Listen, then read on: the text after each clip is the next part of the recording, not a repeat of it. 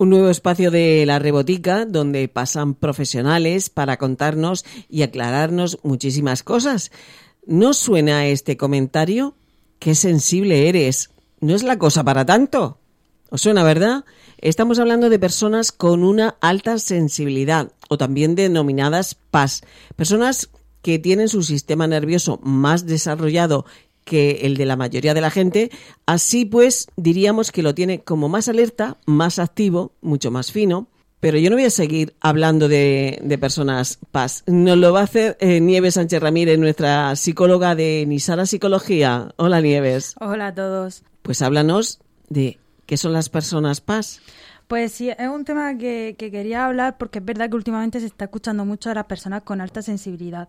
Y la alta sensibilidad o hipersensibilidad la podemos definir como esa capacidad para percibir los estímulos que nos rodean de manera mucho más intensa pero no solamente a nivel físico, sino también a nivel emocional, es decir, que nos producen unas emociones mucho más intensas de lo, de lo que le podría eh, sentir pues otra, otra persona. Es decir, son personas muy perceptivas a la estimulación externa, tanto que incluso hay algunos casos muy extremos que les pueden llegar a, a, producir síntomas o trastornos como la ansiedad, la depresión o incluso enfermedades físicas como reacción a esa estimulación. Las personas con alta sensibilidad ya nacen con esta capacidad, por tanto, ya desde bebés pues probablemente muestran mucha sensibilidad a los cambios y muestran también una necesidad de mucho contacto físico para sentirse bien.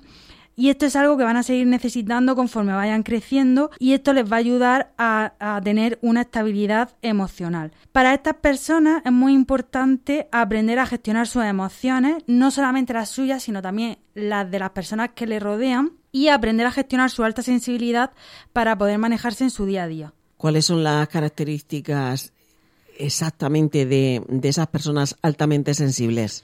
Vale, algunas características de estas personas que seguramente eh, identificaréis conforme las vayáis oyendo, tened en cuenta que no hay que tenerlas todas, ¿vale? Pues algunas características de estas personas pues pueden ser, por ejemplo, que tienen una buena capacidad para fijarse en los detalles, ¿no? Son muy minuciosos en, los detalles. Incluso hay veces que se pueden fijar en, cosas que nosotros pensamos que son una, una tontería, pero que, ellos sí se, sí se fijan. Tienen una gran capacidad de empatía y utilizan mucho la escucha activa, que esto puede ser una gran ventaja para las relaciones sociales, ¿vale? Son personas muy minuciosas y perfeccionistas y por ello necesitan más tiempo para realizar sus tareas. Es decir, hay personas que pensamos que son muy lentas al realizar las cosas, pero en realidad es que son muy perfeccionistas y pues necesitan realmente ese tiempo para realizar, para realizar sus tareas y sus cosas. Son también personas que reaccionan de manera muy sensible a los ruidos, los olores y, y las luces, y sobre todo a los cambios de esto, por ejemplo, a los cambios de iluminación. La tendencia a la sobreestimulación les va a llevar a necesitar momentos de tranquilidad y retiro, ¿vale? Es decir, si hay cambios eh, muy importantes o ellos están en un momento de sobreestimulación, pues van a, necesitar sus momentos de descanso y de retiro. Y esto hay veces que, otras personas no lo entienden, pero sí van a necesitar esos tiempos. Entonces es muy importante darle esos momentos de, tranquilidad. Eh, tienen también mucha propensión a sufrir estrés debido a la mayor frecuencia con la que se produce la sobreestimulación del sistema nervioso. Por eso también necesitan esos momentos de retiro y de, de tranquilidad. Pero hoy digo yo, hoy día eh, eh, es que vamos casi todo el mundo estresado. Mm, no sé, a la hora de, decir soy una persona paz, por eso. Ya, pero bueno, es verdad que hay personas que enfrentan el estrés de una manera o afrontan el estrés de una manera más adecuada y otras que les cuesta un poquito más. Entonces, si nosotros tenemos, eh, aparte de que vayamos estresados, hay características que corresponden con lo que yo estoy diciendo, pues también hay una manera más adecuada de afrontar el, estrés con respecto a estas características de las que yo estoy hablando. Entonces, digamos que hay que encuadrarse un poco en esto que yo estoy comentando, aparte de decir solamente, pues estoy sufriendo estrés. Sí, ¿vale? perfecto. Luego también las sustancias estimulantes, pues como el café, por ejemplo, el té, eh, el azúcar, les suelen provocar bastante malestar porque como ya tienen una sobreestimulación, pues aparte estas sustancias pues no les suelen ser sentar tampoco muy bien. Y su umbral de tolerancia, pues por ejemplo, a la falta de sueño o al hambre, pues suele ser bastante bajito. Es decir, que les sienta bastante mal pues el hecho de no llevar su regulación de horario, el hecho de no dormir, todas estas cositas. Aparte, los conflictos y las peleas son algo que no soportan nada bien, ¿vale? Son algo para ellos bastante insoportable.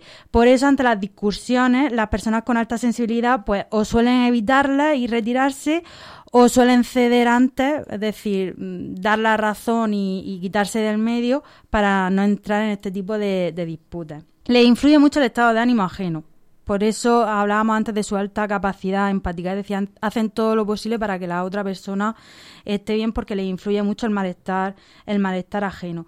También tienen una alta capacidad intuitiva y un gran sentido de la, de la justicia. Sufren mucho cuando son conocedores o presencian alguna injusticia y se meten muy a fondo para que esa injusticia sea solucionada. Si pueden, dentro de lo que, de lo que pueden, se meten muy a fondo en eso. Por otro lado, son personas muy indecisas, ya que tienen muchos intereses y, capacidades. Y les cuesta también mucho tomar una decisión, sobre todo cuando hay otras personas involucradas, por lo que estábamos hablando antes de que la otra persona no se sienta mal. ¿Vale? Entonces, cuando lo ponemos en una decisión en la que tiene que decidir, por ejemplo, entre una persona u otra o entre la necesidad de una persona u otra, pues se va a encontrar bastante entre la espada y la pared. Eh, y tienen un gran apego con sus amigos y familiares, o sea que son, suelen ser personas bastante leales y bastante comprometidas con su, con su entorno.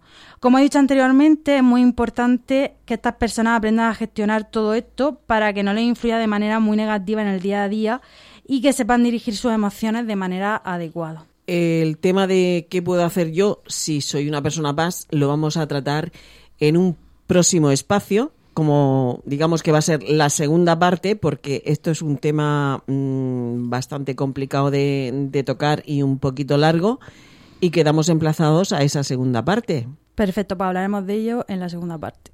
En Isara Psicología, Nieves Sánchez Ramírez, ¿dónde os podemos encontrar? Pues nos podéis encontrar en Alama de Murcia, en la calle Lepanto número 22 y en el número de teléfono 639 20 30 44 y en Totana en el centro Diversia.